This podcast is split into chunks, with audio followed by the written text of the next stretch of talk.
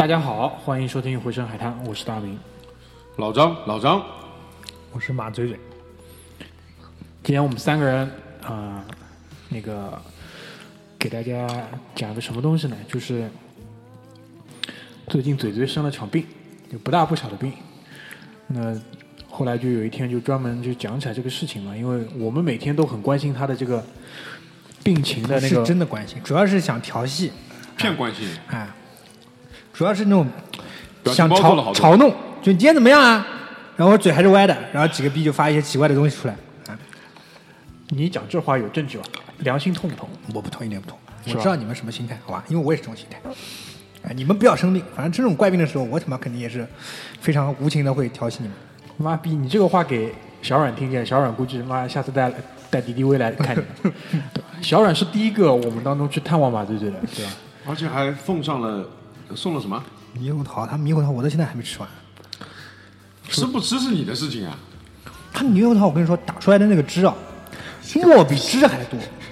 就那个打完汁了是吧？三分之二不是四分之三吧，都是渣，你知道吗？我他妈的，我怎么会买得到这种猕猴桃的？真服了。然后来看你们估计是挑摊位上最便宜的猕猴桃不是不是来看我，他是他是那个盒马买的，你知道吗？满六十九减五十，你知道吗？他妈这种哎六十九减五十，你能相信吗？这 满六十九，哎这种猕猴桃买来妈的，我跟你说吃了我没毒死我这。反正就是受这个嘴嘴生病这件事情启发嘛，就是说能不能回忆一下，就是活到现在生过的这种比较大的病，感冒发烧这种就不要讲，好吧？就是生病的时候呢，人也比较脆弱，就会想一些事情，顺便下半场也聊一聊，生病时有没有一些什么特别的思考。交代后事。啊，交代后事，对吧？最近最近最近啊，两个大事，就是我们在录这期节目的时候，十二月六号，十二月头上两件大事。第一件事情呢，就是法国那个暴乱，呃号称十二月革命。反正我几个我几个在法国的朋友是这么说的，他说这个在巴黎街头啊，推倒跟那个点燃的汽车还没有我们元旦去年元旦的时候多，所以呢这个不算事儿，可能是国内媒体比较夸张。嗯，就第二件事情呢，讲的就是那个老布什去世了嘛，就是那个一代枭雄，能叫伟人吗？一代反正反正打赢了伊拉克战争，打赢了伊拉克战争，他自己呢也是二战中的这个战斗英雄，对吧？开开过那个轰炸机，向日本的那个、嗯那个那个战船啊，也是什么俯冲轰炸过的，反正就是这么一个屌人，非常厉害。然后他儿子也挺有意思的，小布什今年还发表了那个呃，获奖感言，也不是获奖感言，就是就是悼词悼词吧，就是追追忆他父亲的一些悼词。这个我觉得在整个那个美国也搞国葬嘛，然后体面，啊、搞得挺体面的。然后真的体面。他那个是老布什作为飞行员嘛，二战的飞行员，所以说本来国葬就是有这个标配，就是说会有那个空军嘛，就是有那个战机会那个起飞为你来做这个怎么讲，就是仪式。仪式。然后它还有一个比较专门的那个呃固定的队形，他们这个叫什么陨落队形，英语是叫那个 missing man 那个 formula 和 promotion 之类的，反正就是几架飞机一起飞过去，然后绝大多数的飞机会朝着一个方向飞走，另外一架飞机可能会一下子拉升，就是会飞走，就是寓意就是其中队列当中有一个人就是离开了，嗯，然后这是这是美国总统的标配是吧？呃，应该是国际空军的一个惯例，因为我查了一下，李光耀死的时候，李光耀不是也就最近的事情嘛，去年的事情，对吧？李光耀死的时候，新加坡空军是起那个四架战斗机起飞，然后为他做这个陨落队形的那个仪式。嗯，这次那个老布什去世的时候是史无前例，二十一架，二十一架战斗机起飞。嗯，然后应该是会在德州，因为老布什是德州人嘛，会在德州的那个，应该是他对他的那个庄园上空，好像是那个布什总统的那个图书馆图书馆去做这个事情。因为那个空军也说了嘛，空军说这次挑选出来的二十一位飞行员是，也是属于非常非常大的一个荣耀了，因为他就空军自己的那个口径是说，他不但是我们的总统，而且是作为一个飞行员，他也是我们的兄弟，就是以这样的一个形式，就反正就是会会讲到很多人在就是这种比较弱的时候，对吧？那特别是在离开的时候，会有这种比较正式的这种告别，还搞得还是比较那个，美国人搞这套真的在行，真的在行。爱国主义教育，这他已经从爱国主义已经上升到另外一种层次了，就是让你觉得哇操，怎么那么牛逼？就是你你看他礼炮二十一响，嗯，就从他起飞也二十一项，降落就到到那个地方也二十一项，嗯，然后他那个仪仗队的那个美国那个仪仗队的那个帽子啊，跟中国的仪仗队不大一样。就我们仪仗队，我跟你这样说吧，就现在网络上有种高潮，就说这个我们仪仗队很帅啊，很很很潇洒。但我这样跟你讲，就是我们仪仗队不是参加过这个俄罗斯什么法反法西斯战争胜利多少多少周年的那个嘛阅兵，阅兵嘛，就这个阅兵的录像啊，在 gay 圈引起一波风潮，你知道吗？为什么 gay 喜欢这个？白因为白净净，很娘，你知道吗？极娘，穿的那个衣服也是。哇，你看人家美国人，美国大兵仪仗队全是光头，全是锅盖头，然后他们的那个帽檐是设计过，就是基本是不露眼睛的，对的。正面看不到眼睛的，对就是那种威严，让你觉得哇，而且他们对犹如天神陨落，就是你感觉感觉这个人都不是人一样。然后你看他们的那个叫什么？网网上有什么什么天神降临啊？网上有什么那个那个什么公墓？阿灵顿国家公墓，嗯，国家公墓里面的那个换换岗仪式里面要验枪嘛？你去看他那个验枪的那个、那个那个动作我操，真的是潇洒，那个台湾台湾人把这套学去了，在那个 耍花枪，哎那个中山纪念堂也也有类似的东西。中正纪念堂。中山纪念堂，中中中正纪念堂一般大陆不会带你去参观，对吧？大陆的团一般不会带你去偷偷参观，哎，可以偷偷去。总之呢，就是会，反正就是沉浸在这种情绪当中吧。这两天反正蛮频繁的在关注这两件事情，好吧？然后也借着这期节目嘛，就反正这期相对来说肯定会比较轻松一点，就大家闲扯一下最近在想在看的事情，顺便回忆回忆以前生过的病，对吧？反正就是这样一个事情。然后嘴嘴今天呢，其实已经恢复的差不多了吧？应该没有没有，还没有啊？还有耳鸣，刚才他给我展示给我面，瘫还没完全恢复。吹气的时候很明显，一半漏气。你先跟大家讲讲吧，就是上我记得上次节目已经讲过吧？上次讲的上次讲的不是特别仔细嘛，这次因为专门为你开了一期还讲要多仔细。讲一讲这个亨特综合症，对吧？说白了，这个病就是带状疱疹长到耳朵里了。啊，什么是带状疱疹呢？就是水痘病毒。小时候有人得过水痘的吧？水痘病毒这种病毒呢，在你水痘好了之后，它会躲起来，躲在神经末梢。在你这个抵抗力下降啊，或者长期感冒之后没好之后，就会从这个神经末梢活化，再跑出来。那有人长在身上，像我爷爷去世之前就长长这个，因为抵抗力差嘛，就长了身上长了这个带状疱疹。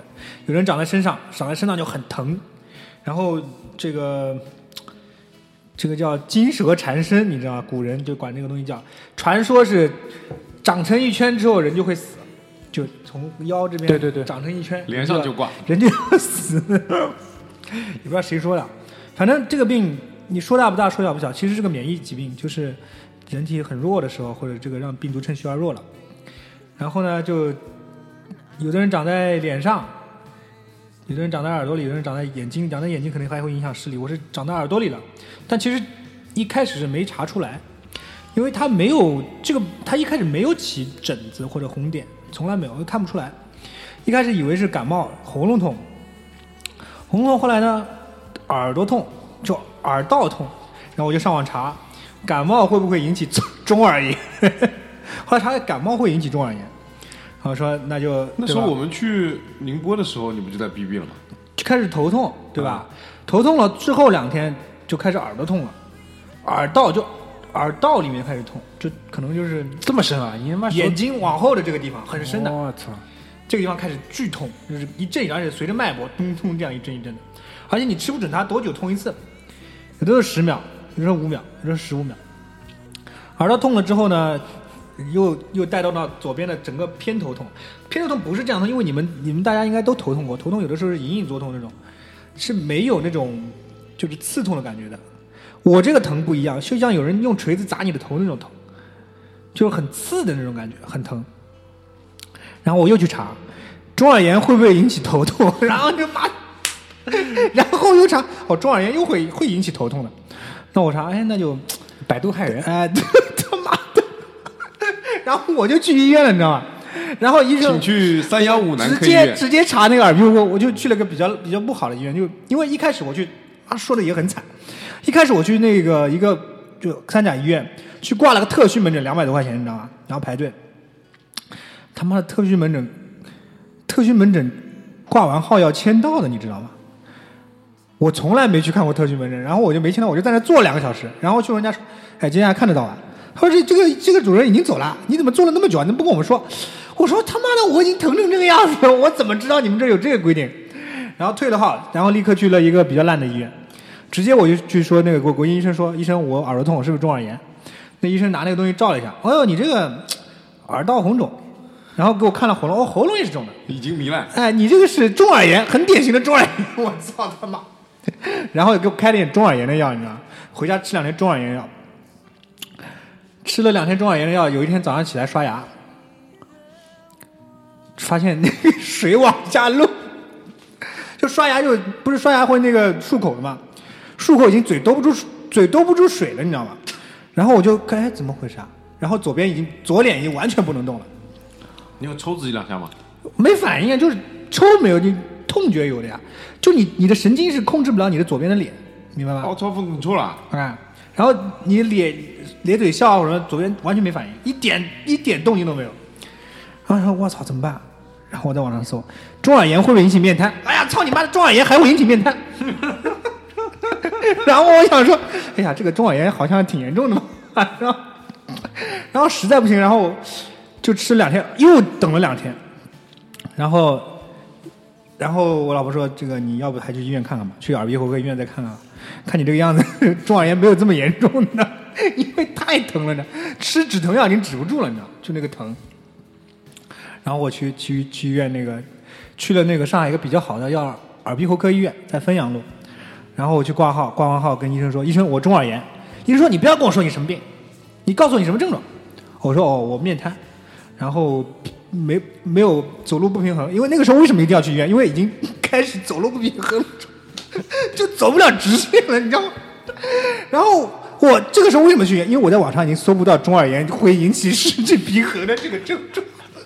因为我要，百度上搜不到哎已经搜不到，已经开始怀疑是不是中耳炎了。我操！不是我跟你说，如果百度再有这样一条，我还是不会去医院的。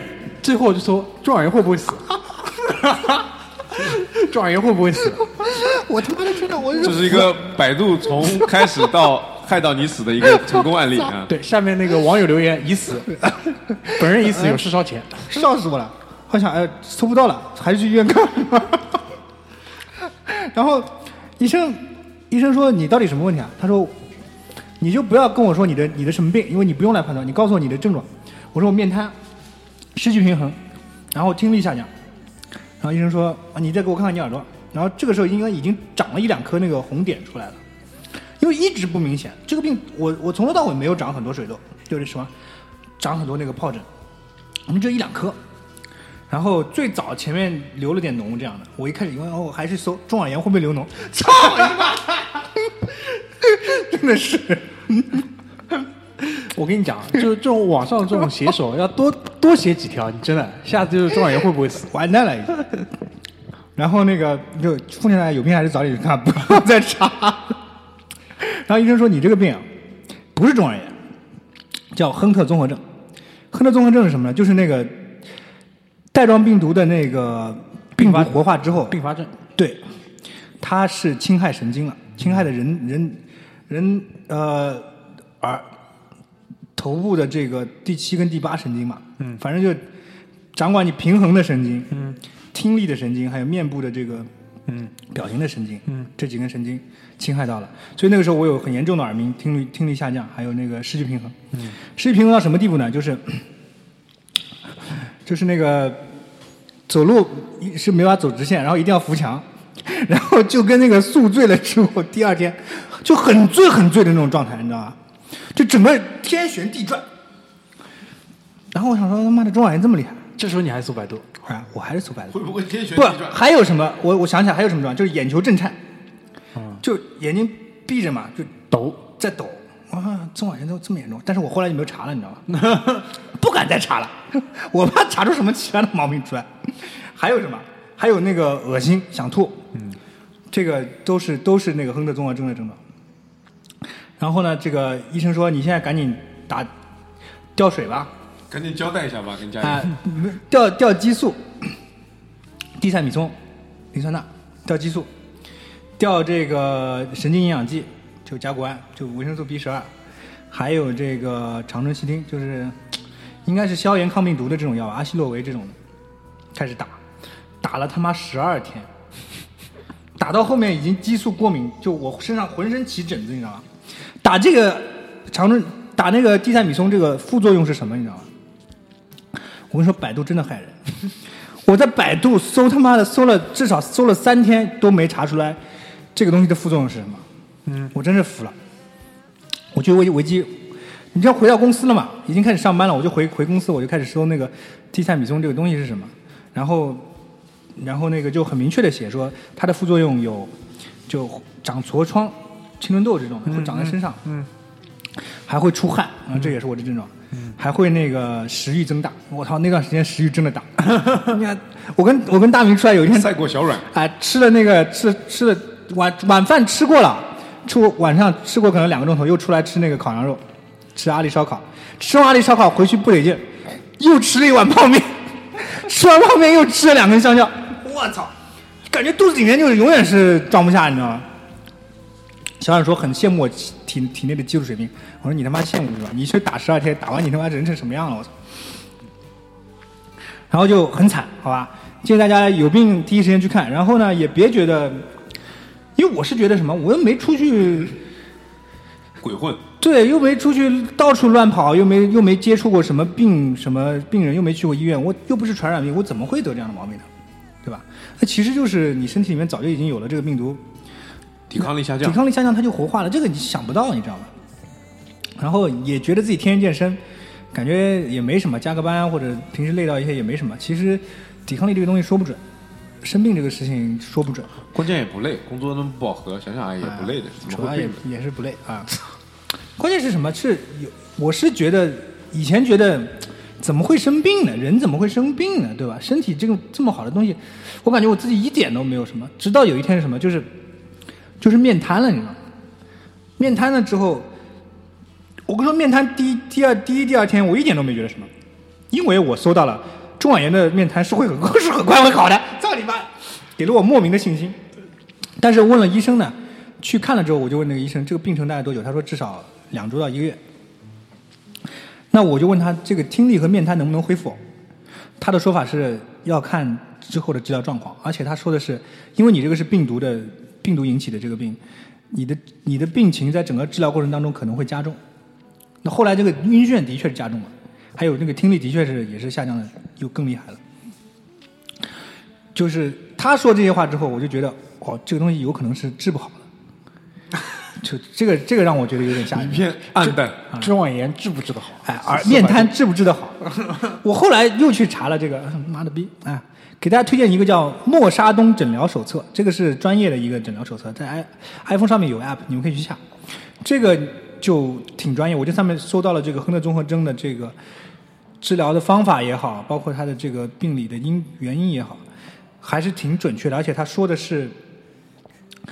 你这个病要及时的去注射激素跟这个叫抗病毒，否则这个面瘫是有大概率就是百分之，如果你是治疗的话，有百分之三十都治不好；你不治疗呢，那个后果就可能更严重。包括听力也是，也有一定几率是无法恢复的。所以就是，其实你说说不严重不严也不算很严重，但说说严重的话，其实也是一个挺大的一个毛病，嗯，对吧？然后呢，对我来说，我意识到这个这个人的身体很脆弱是什么时候开始意识到？就是面瘫第三天，就医生跟我说完这个话之后，晚上回去吃饭嘛，很无助。就是你无法吃饭了，你知道吗？你已经不能进食了，就到这个很尴尬的地步，就是喝水就漏一边，你知道吗？往下漏。周星驰的电影那是什么？那什么来着？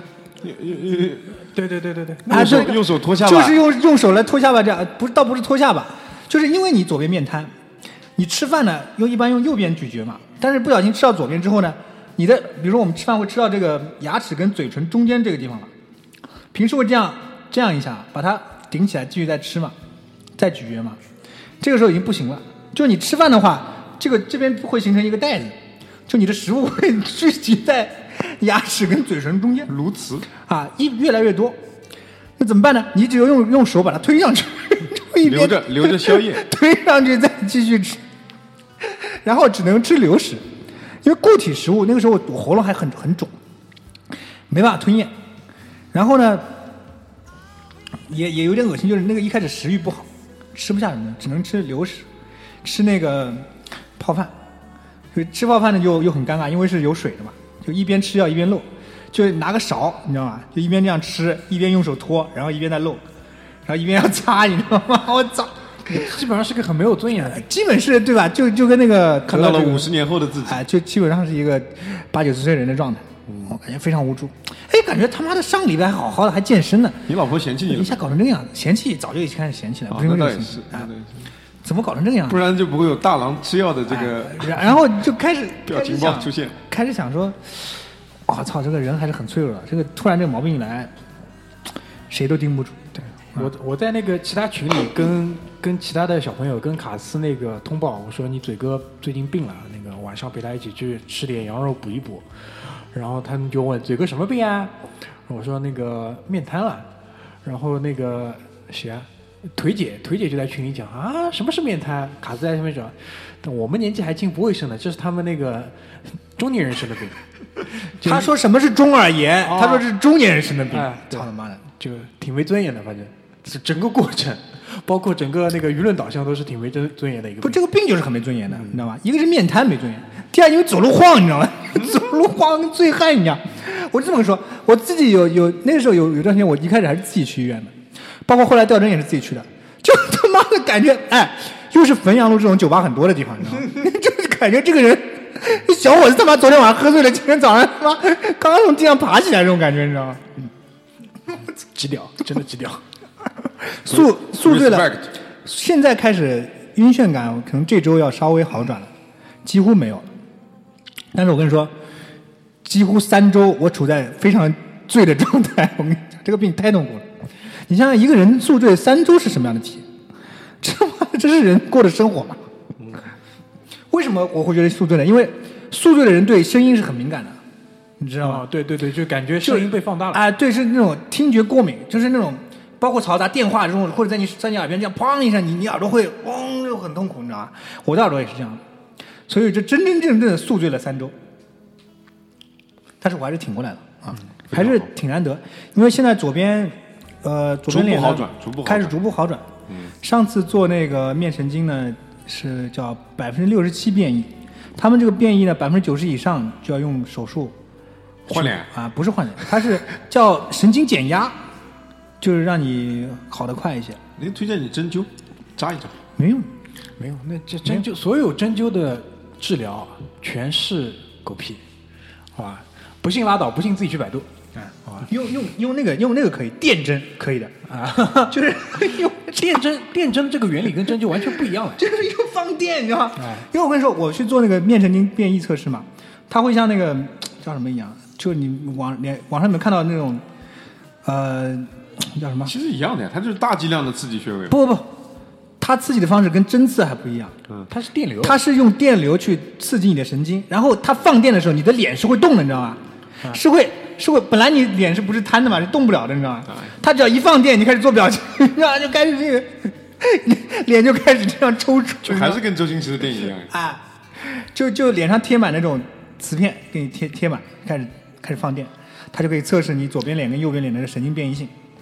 就激活你的脸部神经。反正就是很很没尊严啊！大家不要得这个病，他妈的，你们要摔断手、摔断脚都行，得这个病 很痛苦，就是 看起来已经不是正常人了，你知道吗？嗯，现在听力怎么样？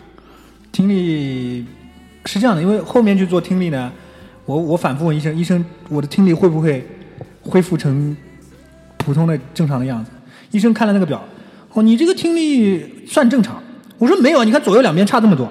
他说这样的，呃，你不算聋，就算正常。我说不要的，这个样子是不大好吧？他说听力还是要看看个人恢复怎么样，反正你这个也不影响正常生活。那我想，那那倒是，那是。不算聋就是正常，你知道吗？我操！哦我觉得可能不同人的真的很有这个帮助。您的建议真的很有帮助。谢谢你，谢谢你。不同人的这个听力听力水平可能也不一样，对，那倒也是。对吧？对，他听低频啊，包括我现在还有点声音声音敏感，就是那种打电话那种嘈杂的声音，我耳朵受不了。包括你音响开大一点，我耳朵耳朵也受不了。嗯，哎，那你不能去夜店，真的，这也不能去。真的可怜，快哭了，我操！真的可怜。这个病基本上给大家介绍完了，希望大家不要得啊。我觉得整个上半期，现在我不能再讲我的病了，好吧？我们必须当中先停一下，把这个剂量给缓和一下，我们再开始下半场的这个录音。听都没听说过这个病，百度都查不到，你知道吗？再查就是会不会死？已死。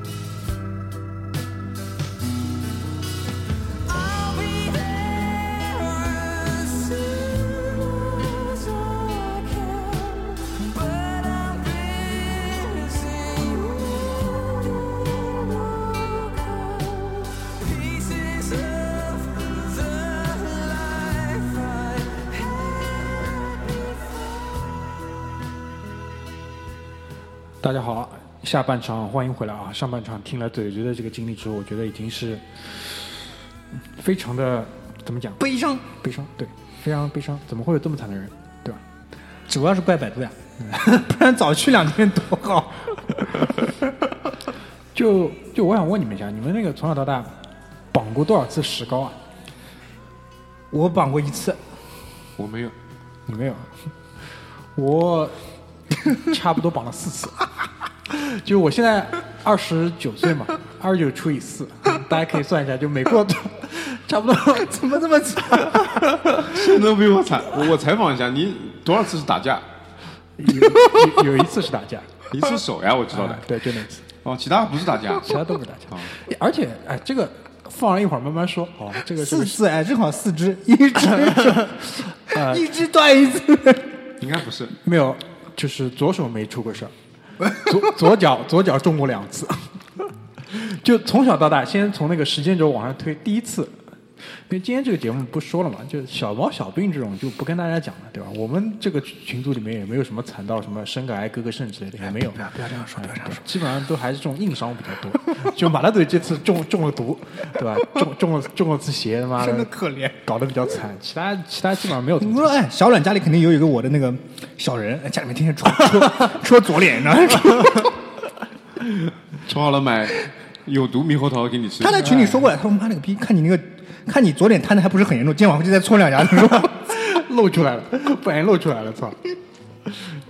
我呢是这样，我第一次是那个左腿绑了石膏，这是应该是就是硬伤里面最最严重的一次。就小时候那个那个那个时间是在我上幼儿园的时候，就还没上小学，但快要上小学了，就差不多五六岁嘛，五六岁那种样子。然后就我爸那个把我放在自行车后座，就是骑着去上幼儿园。然后在行经天下桥路的时候，就是徐汇区的那个听众可能都知道啊，天下桥路的时候，就左脚不慎卡进了那个自行车的后轮，然后你爸站起来蹬着，这不是郭德纲的相声吗？怎么蹬不动？哎，妈的，你坐在我对面啊，就一半脸能能笑，还要拼命笑，真的像极了史泰龙。不要说史泰龙啊，每次说史泰龙，我想去增一个。争一个，为什么陈冠希不能说陈冠希？关键跟陈冠希这个嘴歪的不像，像史泰龙啊，怎么办？操！就这个情景跟那个那个那个前面老张说的一样，差不多，对吧？就是觉得怎么那脚车都怎么踩不动啊？就回头一看，然后脚已经在里面转两圈了，就已经特别惨，特别惨。然后这个时候就是发现那个拿呢已经完全拿不出来了，怎么办？就是那个时候天桥桥路上是有那个很多的工厂嘛，包括小时候我住的那个地方有什么缝纫机厂、军工厂、干什么厂，这种东西，冲冲到那个厂区里面，问老师傅借了老虎钳，人可能已经痛晕过去了。没有，据说因为卡进去的时候也没哭没叫，对，就硬硬顶过去了。据说是这样的，我其实已经对这段没有记忆了。我我有有的记忆就是那个厂门，然后后面的事情我都不记得晕过去了，啊，晕过去了吗？没有没有晕过去要看场，哎呦晕过去晕过去。后来就是把那个自行车后轮的那个那个辐条剪断辐条全部剪断，然后他把脚拿出来。基本上就是左腿那个粉碎性骨折，然后就绑了绑了挺久的石膏。但因为这个记忆太遥远了，所以记得也不是特别清楚了，已经就反正就有点有点忘了，反正大概是这么一个事情。反正就是第一次绑石膏，然后那个时候的石膏还是真的石膏，你知道吧？就是很硬的那种。对，后来就是布，哎，我后来三次的绑的全是那种高科技石膏，高科技。哎，那个就方便了。然后第二次呢是在那个大学里踢球，踢球的时候，然后踢球的时候呢想做一个抢断的动作，然后你知道，就国内这种校园设施呢都不是特别的好。我所谓的不是特别好呢，就不像国外。嗯如果国外我那个伤，如果放在真草的情况下是绝对不可能发生的，对吧？然后就是在人工草上，等于是那个支撑脚没有站稳，然后脚底呢也比较滑，就整个左脚的脚跟向前冲出去了，然后在草面上大概滑了小半米，然后这一下就冲击力特别大嘛。那当时我第一反应是觉得膝盖不行，就膝盖受到了很大的冲击嘛，就一下膝盖疼的不行。但后来就是，呃，坐下来之后，就整个肾上腺素水平也下降到正常之后，就发现脚踝疼的不行。后来顶了大概几个小时，晚上实在不行，就是被背到那个背到那个那个那个医院里去，照了张 X 光，然后就是韧带撕裂，就是是就是脚脚脚踝的那个跟腱的韧带撕裂了。就这个病后来谁生过呢？贝克汉姆也生过，刘翔也生过，差不多就类似这个问题，就跟腱嘛，跟腱其实把自己的竞技水平提到那么高，好吧？差不多就是这意思，对吧？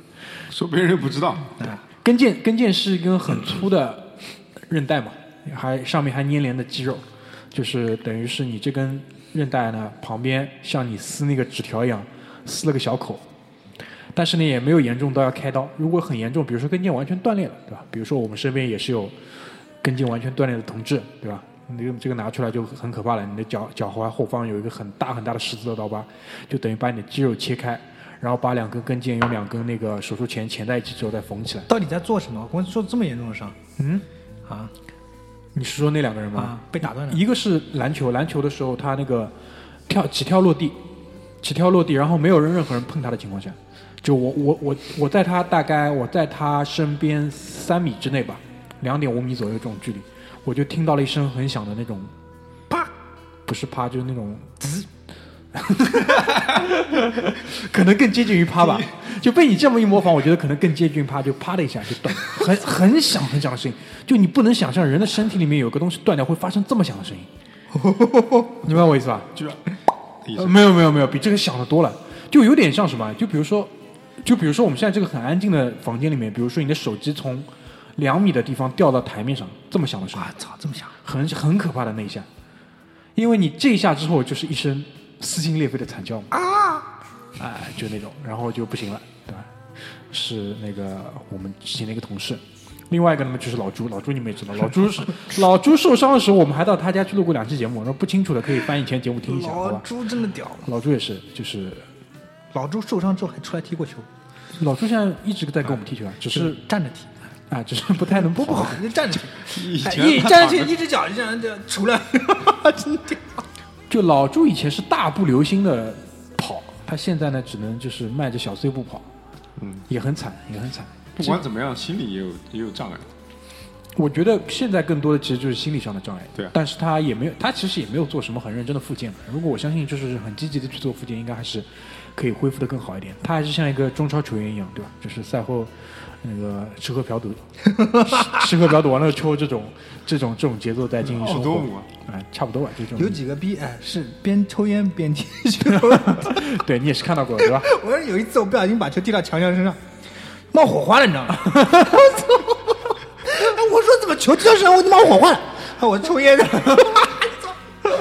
我说已经练出了这种飞火流星的技巧了。砰！想要冒火花了，我操！他妈给我打灭了，点上点上。挺可怕的，真屌这种人。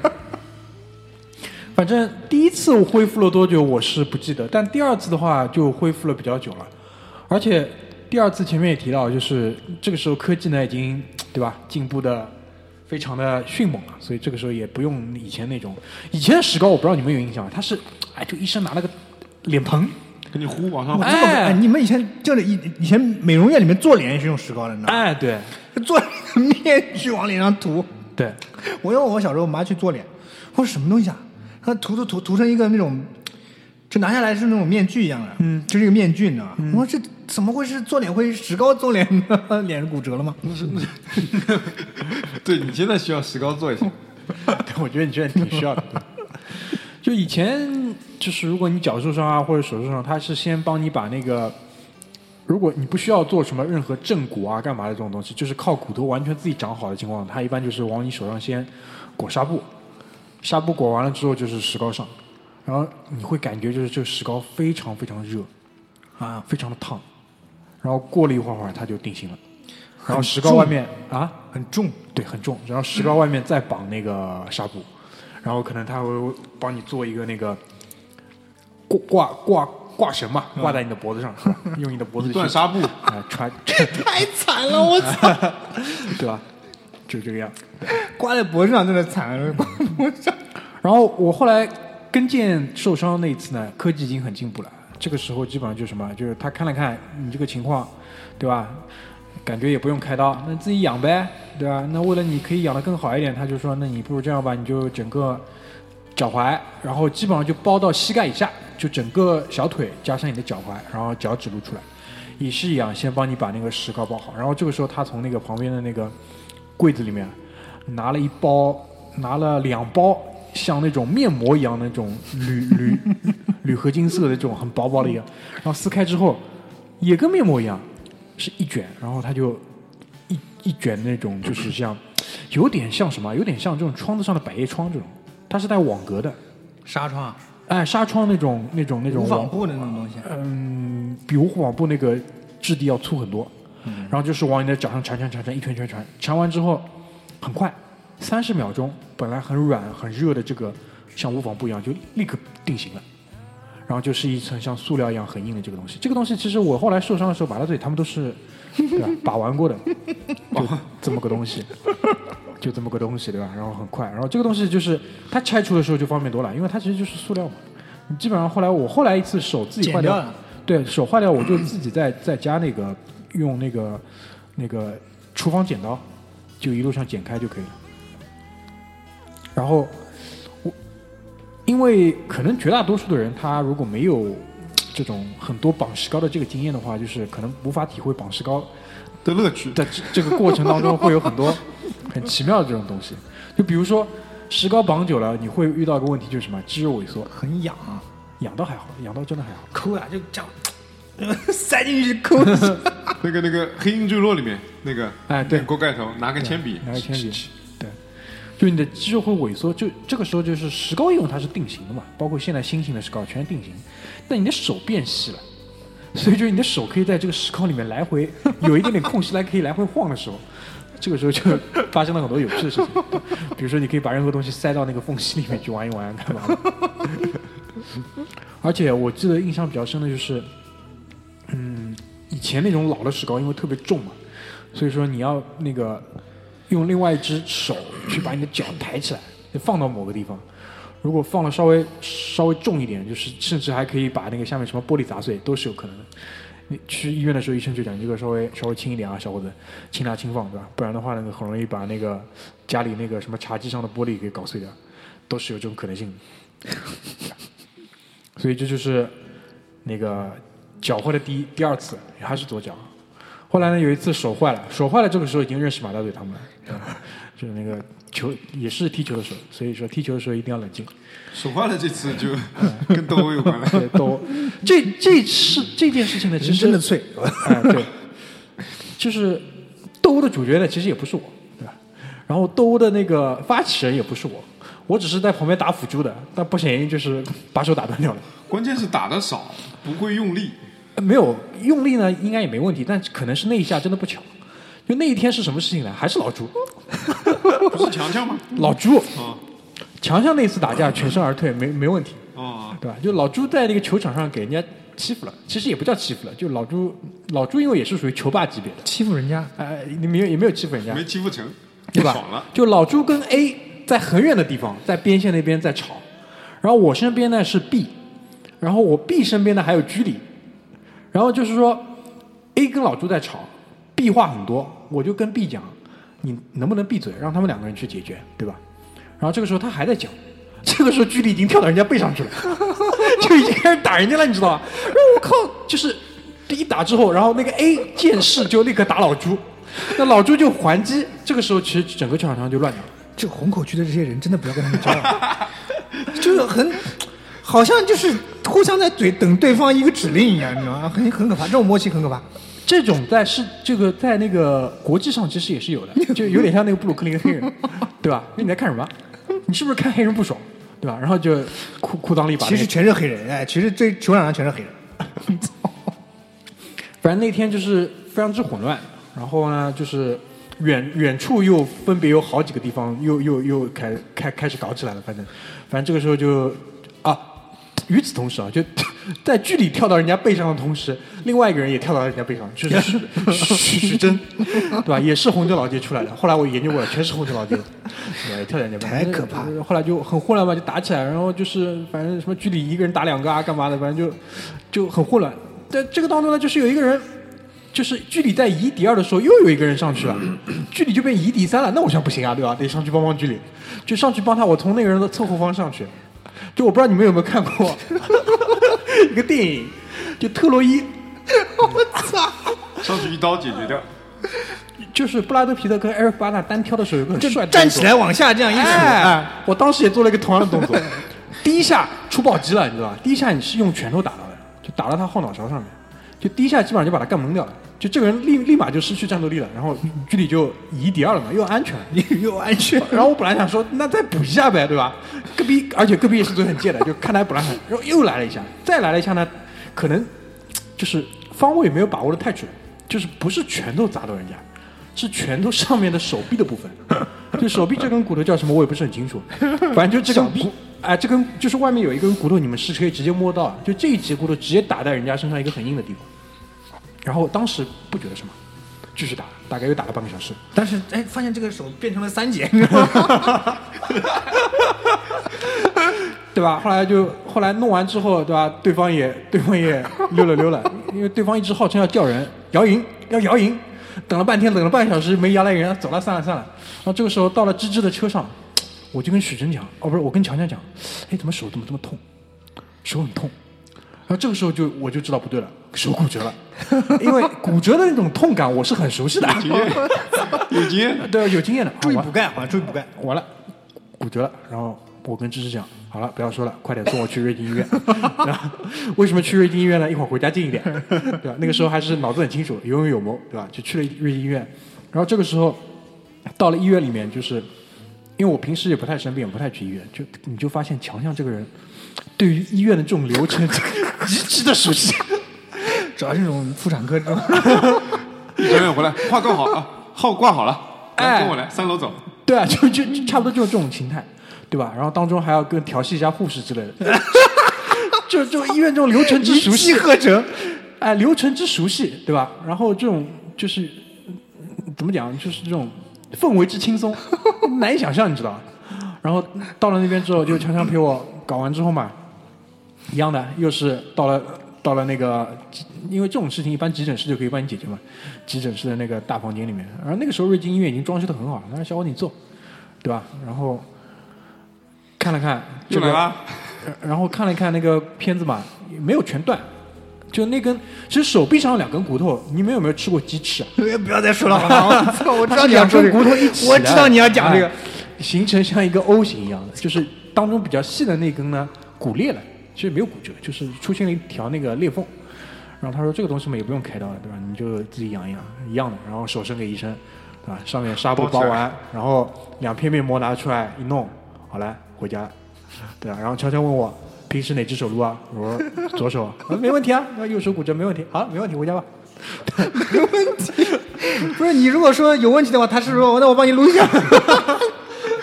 真的很下流的今。日份先帮你撸掉。嗯，真的很下流。差不多吧，就是基本上就是骨折的也比比较比较，因为可能也也跟我们就是平时喜欢从事这种体育运动有关，对吧？就比较这种 比较危险，就比较危险的这种运动，所以说这种受伤的概率也比较大一点，就是。啊，因为我也希望说以后不要再骨折了，对吧？也很也很麻烦。你上次多少年了已经？什么？离上一次多久了？五年了，没没有五没有五年没有不止不止，我感觉不止五年。没有哪有五年？没有五年。没有吧？我记得还给你拍了拍了一套套图。啊，对啊，嗯，到时候微公众号里面可以放一下他的套图。哎，差不多，放你妈逼！我操，差不多。差不多吧？啊，不，呃，我想起来了，是你想想，我在这家公司工作12年。工作一三年。的年。底，七年。嘞，啊，那么啊，一三年。的十一月份，因为为什么？就手好了之后就去意大利了，一四年。投上去的意大利嘛，就五年。嘛，对，差不多呀，哎，哦，这么才才，我感觉一二年的，五年了，五年了，这个时那也差不多了，好吧，快了。哎时光飞逝。准备一下，下次到哪里好吧？钙补起来了，牛奶喝起来好吧？对，就骨折过的地方嘛，因为它会生一个那个，就怎么讲，就是就是它那个骨头裂的地方，它为了包裹住那个裂痕嘛，它会多多长一层骨头出来，所以你现在我摸这个地方，其实是可以摸到一个明显的瘤的。所以以后他们建议我就是用这个地方去敲，神经病！妈的，改造自己，人类自己改造自己。自己长了一个 长了一个这个全刺，啊可以直接揍人。金刚狼，反正我基本上，这是我这是我生的这几次比较大的这种那个那个病嘛。就除此之外，就是平时呃感冒发烧这种呢有，但很少，不太多，真的不太多。但有一次感冒发烧，我印象特别深刻。为什么呢？因为那次是在高原上，就还就还挺危险的，所以立马就是送下来了。送下来，哎，对，就是高原上送下来嘛。那那个时候是在那个香格里拉，在迪庆，香格里拉的海拔差不多三千五左右吧。那个时候夏天去的，你知道吧？就夏天的话，其实还挺热的嘛。然后洗完澡之后，在那边就是穿的比较少，然后然后在那边那个下腹粉。对，很急，对吧？大家都等着我，对吧？下部分，然后下一下就到了晚上也不不觉得，然后其实就是因为在高原上人也可能比较累嘛，就连续已经几天那个在高原上走了，然后当晚就是很挺严重的，就是发高烧，然后差不多三十三十三十八、三十九度吧。嗯。然后在高原上，因为如果你感冒发烧的话，还是比较容易得一种病叫肺水肿，这个这个东西就伤不起，就一弄就是。百度一下肺水肿会不会死？我操！对，可能就是直接到这一步你肯定一开始百百度不出肺水肿，可能只是哎正常感冒。嗯，建议在家休养两天。但是因为在陪我们一起去的，在那个云南的人，他们就是很有经验嘛，就说哦这个不行啊，就立马立马就送下去，就当场就买机票，就是送送回到昆明，送到一千五的地方，三千五下到一千五，送进昆明之后呢，那个时候不巧，那个时候正好禽流感，就全昆明的医院一旦接受是有那个感冒发烧症状的，立刻隔离，然后就被隔离了。当然，昆明那个地方也不太有这个问题嘛，所以说隔整个隔离大病房就我一个人，那那也好了嘛，就变成一个，对吧？大的一个套间。这栋楼是不是就这一个人？呃，那也没有，它其实它是这样，它是一个大楼旁边砌起来的这种小房子，哎，对，小房子里就我一个人，在里面把大概挂了两天水，然后就好了就出来了。这个大概是我可能很小很小的时候之后，大概二十年第一次掉水，所以我平时是就是基本上是不会去掉水的嘛，所以印象还特别深在那个，因为关键是那个时候。大概这也是我有印象里面就感冒发烧最严重的一次，就是整个人的状态基本上跟宿醉一样，就失去 失去这种正常行走能力，而且就是伴随很强的腹泻。就是基本上就是拉拉到虚脱，然后据说也是什么，就是抵抗力比较差嘛，然后一下子就病毒引起的，嗯，所以就造成一个问题呢，就是我香格里拉去了好几次，就没有一次看到美丽雪山。据说那一次如果第二天那个正常去起来的话，风景呃不天气应该是很好，应该是可以看到雪山的。到现在这也是一个小小的遗憾，对吧？小小的遗憾，小小的遗憾。哎，真的是很小很小的一个遗憾，就是。嗯，然后我们这一期那个时间也差不多了，到了五十分钟了。然后前面在那个暂停看的时候呢，发现这一期录音的时候不小心把那个回音的这个功能点出来了。然后我们刚才自己也听了一下，就是整个整个这个录音的声音就好似在天堂里对话一样，对吧？再配合了这个马大嘴这个这个生病的这个主题，所以就是像我们三个人在天堂里一样，给你给你那个传来了这种福音，告诉你们要保重身体啊，不然像我们三个一样。对，好吧，所以这个这期的效果肯定会比较夸张一点，夸张一点啊，也请大家那个见谅，那个包涵，因为我看了一看技术手段好像没有办法修补，所以大家就先凑合着听一下，好吧，谢谢大家，拜拜。